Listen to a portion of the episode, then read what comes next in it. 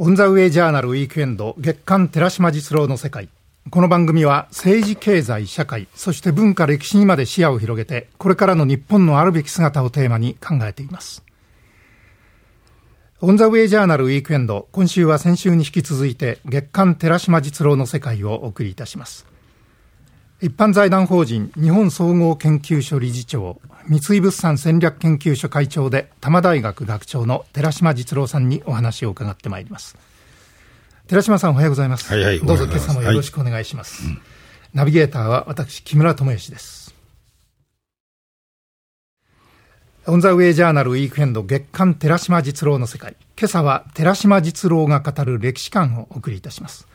で今回はこの8月1日に新潮文庫として発刊された寺島さんの著書、若き日本の肖像1900年欧州への旅を手にしながらお話を伺うことにします。でまた今朝はですね、この新潮寺島さんのサイン入りで番組をお聞きの方5人にプレゼントいたしますので、メモのご用意をしてお待ちいただきたいと思います。さて、寺島さんですね、うん、この若き日本の肖像、1900年欧州への旅というですね、うん、出たばかりの文庫本を今、手にしてるんです。はい、これ実は2000年にですね、はいはい、単行本として出され、はいはい、この時の私ですね、その副題というんでしょうか、はい、あるいは道に迷わば年輪を見ようという、はいはい、そうでしたね。これをですね、非常にこう、胸にですね、深く響いた言葉として記憶にあるんですけれど。いや、実はね、ええ、私、あの、1997年ね、ええ、20世紀の終わりも迫るっていう時に、アメリカでの10年の生活を終えて日本に帰ってきたんですよね。はい、で、その時からね、約3年近くにわたって、えまずこの今回、この文庫本になった部分をね、あの、当時新潮社にフォーサイトっていう国際情報誌があったんですけど、はい、今ウェブになってます、ね、そう、ウェブになってます、ええ、今。で、それの連載という形でですね、はい、この1900年への旅っていう連載を始めたんですね。え、で、心はっていうとね、まあ要するに、あまりにも我々は近代史を知らないっていう思いが強かったからですね、しっかり近代史をこう一枚一枚紙をめくるかのようにね、自分の知識を正しく正確なものにしようっていう思いがあったもんだから、はい、この連載始めたわけですよ。で、実はこの本ね、連載という期間と、それから単行本になったっていう時と、はい、それからその単行本が実は新潮選書に収まってですね、はい、選書本として今も売られてる部分があるんです。上下2冊であるんですね。ね上が欧州編で、はい、下がアジア太平洋編ってやつですね。で、それが実はその、上の欧州編がですね、新しい装いで文庫本になったっていうことなんですね。その文脈なんです。で、ところがただそれが文庫本になっただけなのかと、衣替えしたのかというとそうじゃなくてですね、これ僕の思いとしては進化する本っていうキーワードをね、はい、使いたいんですけども、これ実は単行本、選書本、文庫本っていうなるにつれてですね、はい、書き直したりしたことはないんだけども、書き加えたっていうかですね、つまり、その今回の文庫本にするにあたってもね、はい、あのこの中に改めて渋沢栄一を思うって言ってですね、うん、渋沢栄一という日本近代資本主義を支えた人物が若き日に欧州に留学したっていう時のことをですね、こうあえてね、論考に加えてですね、この1900年の旅を保管してってんですね、補強してってん。だからもう一つはそのサンクトペテルブルグの日本語学校っていう論考をですね、加えて、ロシアのサンクトペテルブルグの日本語学校がね、今日に至るまで、まあこれはサンクトペテルブルグ大学の今、日本語コースでですね、まあその歴史的背景を追いながらですね、考えを巡らすっていうようなことを掛け加えてですね、つまりこの本ってね、進化してるんですっていうところにね、はい、著者としては非常に熱い思いがあるわけですよ。はい、で、そしてね、うん我々はあまりにも近代史を知らないっていう意味はですね、例えば今、若い人がね、歴史を知らないっていうんだったらですね、えー、不勉強だっていう話で済まされるんだけども、うん、60越したような年格好の僕の世代の日本人ね、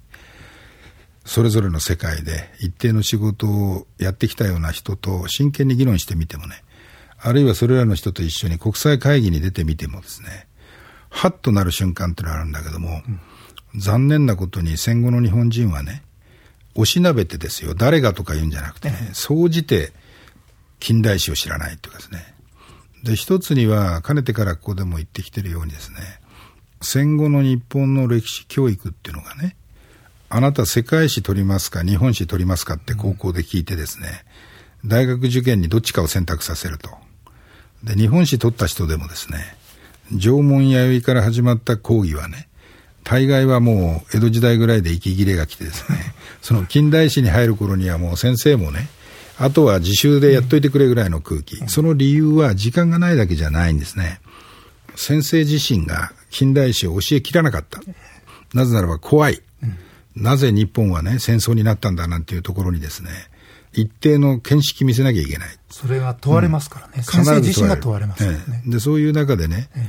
実はね、近代史についてはですよ、穴埋め問題で、そこの穴に自由民権運動っていうのを書き込めば丸ってなる。試験は受けてきたけども、じゃああなた自由民権運動っていうのはどういうもんだったんですかなんて聞かれちゃったりするとね、うん、絶句して何も言えないっていう程度の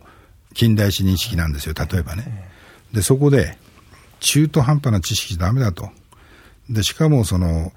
しっかりそこのところを理解してないと、今につながるっていうものをね、こう選び出しながら、実は、この論考は僕にとって非常に思い出深くてですね、これ、えー、1900年パリっていうのからスタートしてますね。で、1900年ロンドン、ウィーン、ローマ、マドリッド、ハーグってまるでなんか観光案内所みたいに なってんだけども、いかに日本の先達たちね、明治を生きた人たちがですね、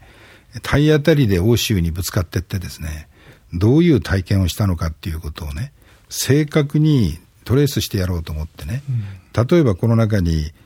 夏目漱石がね、うん、1900年にロンドンに留学したっていうのがまさに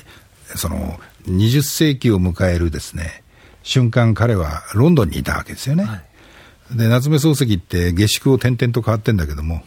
その下宿をですね、一軒一軒ね、本当に自転車でまで訪ね歩いてまでフィールドワークやってね、うん、で、さらにはその、大英博物館に通い詰めたマルクスのことが書いてありますけども、うん、つまりマルクスに悩み続けた20世紀っていう章がこの中にあるんだけども、大英博物館に毎日通い詰めてたマルクスの下宿っていう後に立ってですね、自分の足で、ま、あの大英博物館まで本当に歩いてみたんですよ、僕。でそういうフィールドワークやりながらね、20世紀とは一体何だったのかね、それが我々にとってどういう意味があったのかっていうことを一生懸命になって追いかけてみようっていうのがね、この本の意図だったんですよね。ですから文献研究もさることながら、フィールドワークでね、徹底的に20世紀を考えてみようと。それで、最近この番組でやったらに僕があの17世紀オランダ論っていうのを、え持ち出してきてますよね。何回にもわたってね。で、あの連載今でも岩波の世界っていう雑誌に延々と続けてるんだけども、僕はまずね、そのアメリカで10年過ごして帰ってきて、日本に帰ったらですね、僕にとっては50代のまさに前半でしたから、帰属してる組織でのね、例えば三井物産の戦略研究所を立ち上げた時でもあったし、はい、日常的にはめちゃめちゃ忙しいっていう中をね、毎月連載を抱えてですね、うん、でしかも時間見つめては欧州行ってね、フィールドワークやりながらですね、刻みつけるように書いた思い出がこう蘇ってきます、この本を手にしてるとね。はいだけど、これやったことによってね、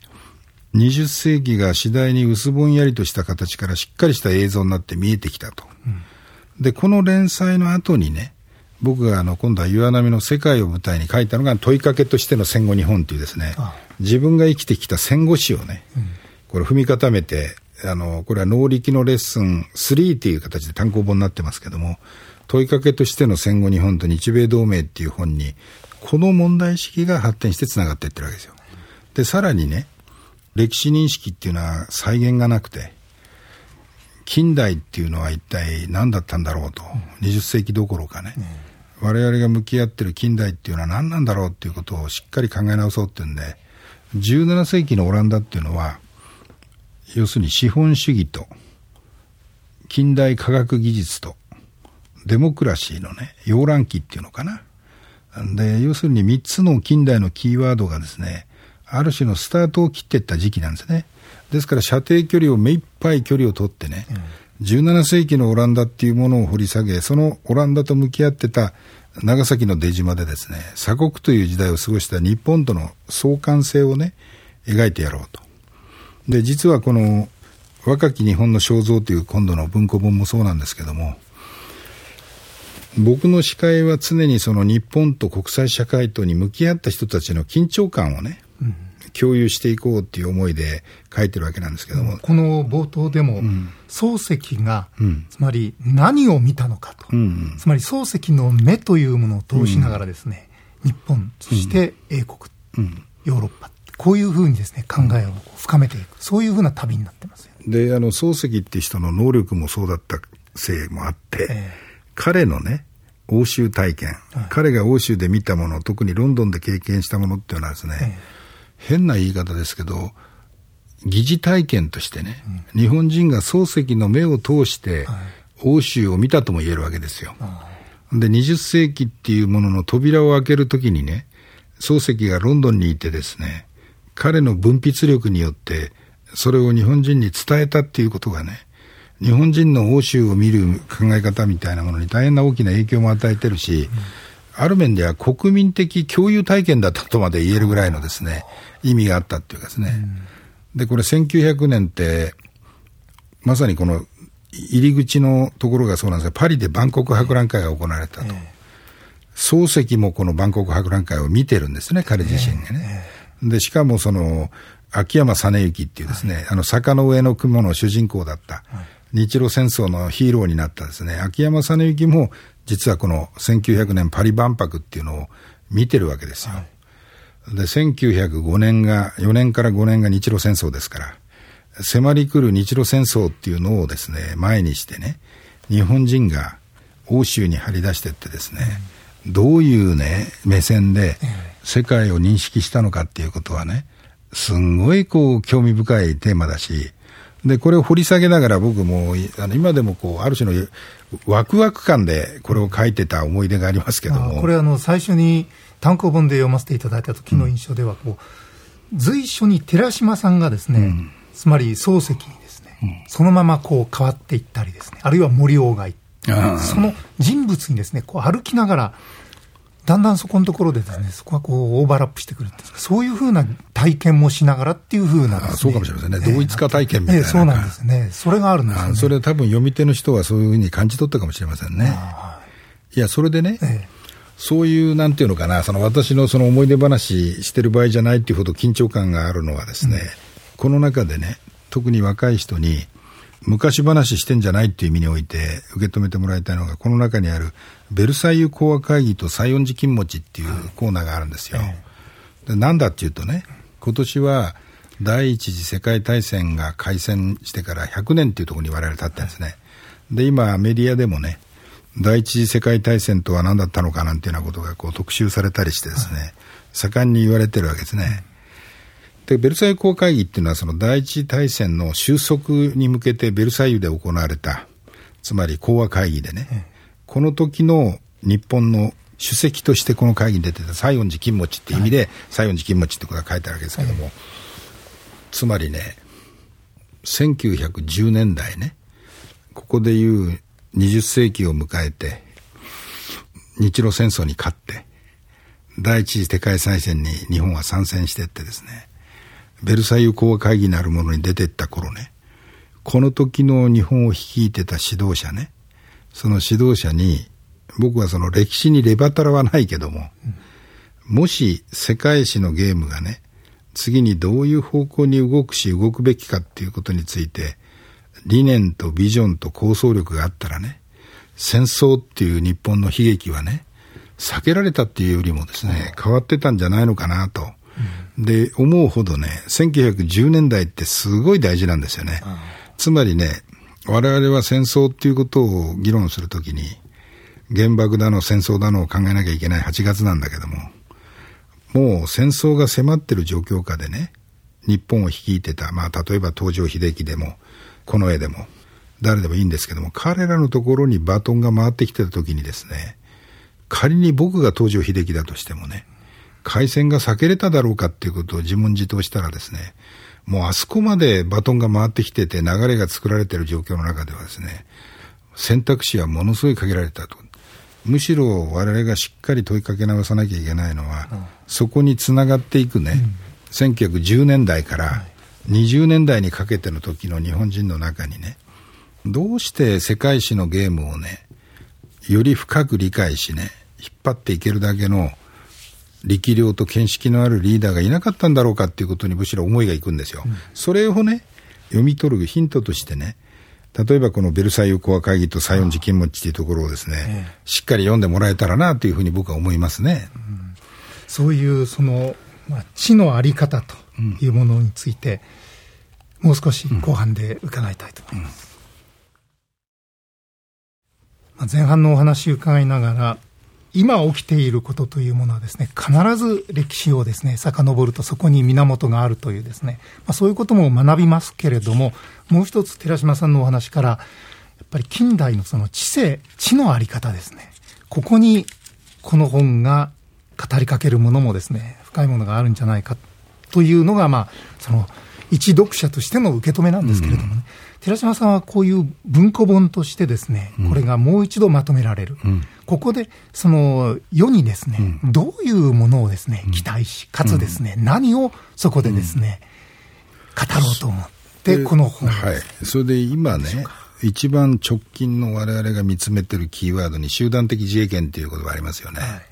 い、で、集団的自衛権ってね、今まさにホットな話題のようだけど、うん。実は日本が第一次世界大戦なるものに参戦した根拠はね、集団的自衛権だったんですよね。つまり当時日英同盟というね、英国との二国間同盟を軸に日露戦争をですね、これ勝利したっていうのは言い過ぎだと思いますけども、少なくとも敗北しない形でですね、えー、要するに乗り切ったと。で、その後ね、その第一次世界大戦、つまり欧州が舞台の戦争のように見えますけども、日本はね、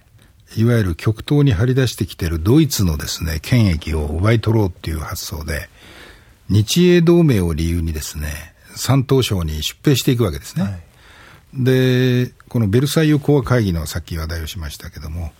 日本はドイツがアジアで持ってた権益をですね、代わって日本が奪い取るためのね、要するに要求を掲げて、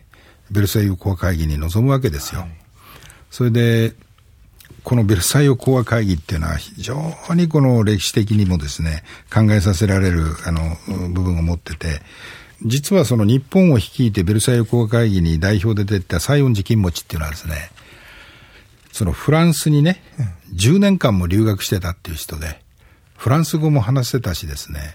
まあ、こういわゆる不思議な元老としてのね、貴族ですよね。つまり、要するに特殊な立場ののリーダーだったわけですね。で、そういう人を送り込んでベルサイユ会議に臨んだと。で、これ、アメリカ・ウッドロー・ウィルソン、国際連盟構想なるものを引っ提げて登場していきましたと。つまり、第一次世界大戦の反省に立ってですね、我々今や常識のように国際連合なんていうものを議論しているけども、えー、国連なんていうものを議論してますけど、その前身とも言うべきね、初めて国際機関としての国際連盟なるものを作ろうじゃないかっていうようなことをアメリカは提案してきててですね、で、日本の受け止め方はですね、とにかく日本国の最大のこの会議における利害は、ドイツの権益を奪い取ることだと。で、そのためにね、アメリカの国際連盟提案に対して賛成するかどうかを交渉材料にして、揺さぶれと。で、アメリカはですね、日本をはなが入らない形での国際連盟っていうと、ものすごくバランスを失してるからですね、結局最後のところで、日本の非常に、なんて言いますか、自己主張に対して妥協せざるを得ないところに追い込まれてですね、国際連盟構想を成功させるために。アメリカ自身が結果的には国際連盟に入らないっていう議会のあれで、まさにウッドロー・ウィルソンが噴死するような形になっちゃうわけだけども、で、アメリカはウッドロー・ウィルソンと。で、クレマンソーが、つまり78歳のクレマンソーがフランスを率いる形で議長をやってたわけですよ。戦勝国としてはね、英国ロイド・ジョージと、つまり当時世界を動かしてたキーパーソン3人に加えて日本はね、この国際会議こそ日本にとって処女体験だったんですね。大国の一翼を占める形で国際会議に出るっていうですね、晴れがましい舞台で、で、結局そのドイツの権益を掌握する形で日本は動いたわけですよ。うんで、つまりね、集団的自衛権というものの怖さですよね。それを根拠に戦争に参加していって、で、僕がさっき言いかけたことの意味は何かっていうとですね、もう世界史の大きな流れの中にね、国民国家だとか、民族の自立だとかですね、新しいアジアの明動みたいなのが起こってた。インドにしても中国にしてもですね。で、日本がね、新手の帝国主義国家として、欧米の国がやってるんだから日本がやったっていいじゃないかっていう発想で、植民地主義に肩入れしていくんじゃなくてですね、もう一歩前に出てね、歴史の新しい時代は、もう植民地主義の時代じゃないぞっていうことに気がついてですね、うん、なぜならば日本自身がね、植民地にされてしまうかもしれないっていう恐怖心の中でね、開国維新を迎えて、で、さらには明治のその前半の歴史っていうのはそういう意味での条約改正にしても何しても格闘してたわけですよね、国際社会の中で。で、アジアと連携してですね、まさに虐げられたり、抑圧されてるアジアの側に立ってね、新しい歴史切り開いていく方向で日本が舵切ってたらね、その後の日本の歴史もですね、アジアの中における役割もね、大きく変わってただろうなと。つまり列強模倣のですね、他の国がやってんだからいいじゃねえかっていう発想でですね、動いてしまったっていうかね、このあたりが伏線になってるわけですよ。で、それがね、1914年の大戦の直後に中国に対して対価21か条の要求っていう形でですね、それが中国の反日運動に火をつけるようなね。若者たちのですね、うん、立ち上がりを促したのはそのことが結果そうなんですね。ですからその時ね、あの、自分を制御する力ですね。つまりアジアの中で、一緒にやっぱり欧米列強の植民地主義に苦しんできた国としてですね、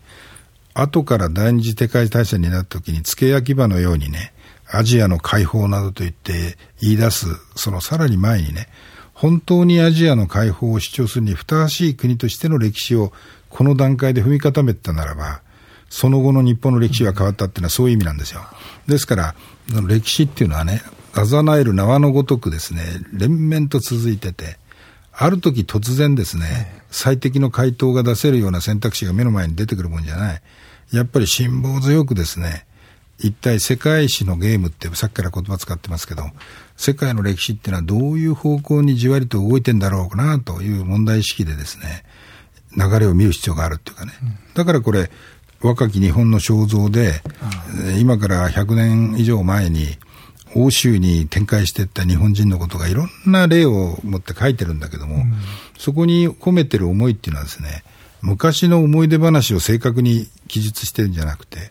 今につながる脈絡をですね、この中からどういうふうに受け止めてくれるのかってことが僕ものすごい期待しててね、うん、そういう意味でね、読まれるといいなと思ってます。この文庫本っていうものが、その意味ではまあ、若い世代の人にも手にしやすい本になってますしね。うんで、最初に、その、私、単行本に、あの、副題としてついていた、あるいは道に迷わば年輪を見よという、この言葉を挙げたんですけれど、実はその本文の中では、道に迷わば、木を切りて年輪を見よ、うん、つまり、木を切るかどうかということがですね、うん、そういうことなんです我々に試されるということなので、その意味でも、皆さんにこの若き日本の肖像をですね、手にしていただきたいと思います。ありがとうございます。さてここで今回ご紹介しました寺島実郎さんの最新刊若き日本の肖像1900年欧州への旅プレゼントのお知らせです。寺島実郎さんのサイン入りでこの番組をお聞きのリスナー5人の方にこの本をプレゼントします。ご希望の方は番組の感想を添えてメールでご応募ください。メールには必ずご住所、お名前、そして電話番号を褒め記の上オンザウェイジャーナルウィークエンド月刊寺島実郎の世界ホームページのメール送信フォームからご応募ください。締め切りは8月29日金曜日到着分までとさせていただきます。なお、当選の方への発表は、この書物の発送を変えて、えー、させていただくことにしております。で、重ねてですけれども、住所とお名前、そして電話番号、これを必ず明記、お忘れなくということです。オンザウェイジャーナルウィークエンド月刊寺島実郎の世界。この時間は一般財団法人日本総合研究所理事長、三井物産戦略研究所会長で多摩大学学長の寺島実郎さん。ナビゲーターは私木村智義でした。また次回もリスナーの皆さんと共に日本のあるべき姿、あるいは世界と日本、そして時代というものを一緒に見つめ考えてまいりたいと思います。